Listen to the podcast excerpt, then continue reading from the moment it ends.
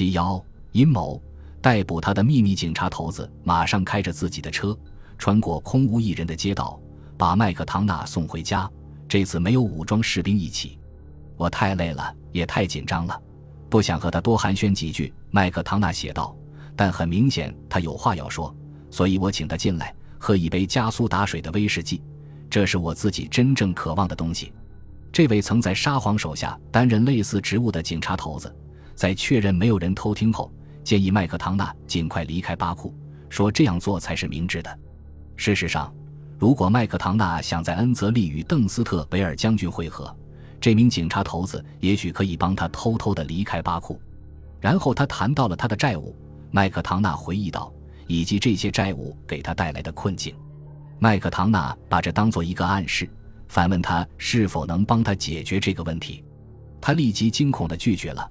麦克唐纳写道：“说这太像旧社会的作风了。”尽管如此，麦克唐纳还是清楚地收到了这个信号。他决定继续坚持。渐渐的，警察头子不再那么拒绝了，而且几天后，一切问题都解决了。英国纳税人的二百英镑，麦克唐纳写道，就可以还清他的债务了。而且也让我登上了图拉号轮船前往恩泽利。他的新朋友把跟踪麦克唐纳的人叫走了。第二天早上，麦克唐纳就溜上了船，但是没有带行李。船上一名可信任的船员把他带到了机舱，并藏在锅炉后面的一个小洞里，没有乘客或船员能看到他。麦克唐纳不得不顶着令人窒息的高温，在那里等了一整天，直到船起航，才能够离开自己的藏身之处。回到甲板上的小屋里，把他那湿透的衣服晾在那里。第二天，他看起来不像一名英国外交官，更像是一位苦行僧，在恩泽利下了船，然后立即前往那里的英国总部。邓斯特维尔将军当时在加兹温，他的小部队的大部分成员驻扎在那里。恩泽利的英国官员立即做出安排，将麦克唐纳送到加兹温。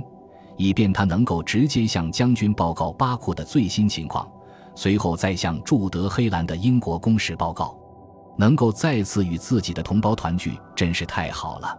麦克唐纳在与布尔什维克的大博弈中度过了担惊受怕的几个星期，他心怀庆幸地写道：“几天后，当收听由布尔什维克控制的巴库广播电台播放的新闻广播时，麦克唐纳为自己的逃离感到庆幸不已。”一名勤务兵从英国的接收电台跑过来，说一个俄语广播不断提到他的名字，问他能不能过来翻译。我从中得知，他写道：“在我失踪后，布尔什维克对我进行了正式的审判。他在缺席的情况下，被认为有罪，并被判处枪决。很遗憾，他补充说，一些没能像我一样逃离的人也被判刑了。回想起来。”似乎很有可能是邵武冕为了避免与英国人全面摊牌，才故意让麦克唐纳逃脱了革命的审判，而他那位负债累累的警察局长只是利用了这点。无论如何，麦克唐纳都非常幸运地逃过了一劫，而其他人却为此付出了沉重的代价。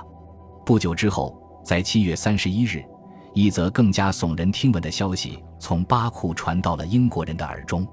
邵武冕终于被推翻了，他未能准备好保卫城市，抵御快速逼近的土耳其人，由此带来的恐惧逐渐转变成了近乎恐慌。越来越多以前支持他的人抛弃他了。最后，以二百五十九票对二百三十六票，巴库苏维埃决定向英国求助。邵武冕极度愤怒，他宣布他和剩余支持他的人不会参与其中。而且他们将立即退出巴库苏维埃，并从巴库撤离。我们的心痛着，嘴里诅咒着。他情绪激动地说：“我们这些来这里准备为苏维埃政权而死的人被迫离开。”接着，他们把能集结的所有武器和弹药都装上了几艘停泊在巴库港的船，然后带上他们所有的部队和支持者，乘船前往了阿斯特拉罕，那是里海唯一一个仍受布尔什维克控制的港口。邵武免疫离开巴库的控制权，就迅速而无情地落入了那些自称里海舰队中央委员会独裁政权的社会革命者手中。他们主要由俄国人组成，也得到亚美尼亚人的支持。他们一致同意需要英国的帮助。于是立即向邓斯特维尔将军发出紧急呼吁，请他在还有时间的时候赶到巴库。与此同时，他们派出了快速的海军舰艇，去追捕并押回那些逃跑的布尔什维克党人。这些舰艇还受命要将那些急需的武器装备一起带回巴库。这很快就完成了，而且据报告称，邵武冕和他的政委同志们现在正在这座城市的一所监狱里苦苦挣扎，而这所监狱之前还受他们自己控制。邓斯特维尔将军等待已久的时刻终于到来了。他的参谋们慌忙征用合适的船只，要将官方称的邓斯特部队运往巴库，而麦克唐纳则得到了一套新的制服，换下了他逃跑时穿的衣服，并被派去告知里海中心的独裁者支援已经在路上了。拯救巴库及其珍贵油田，并使他们免于落入恩维尔之手的竞赛终于开始了。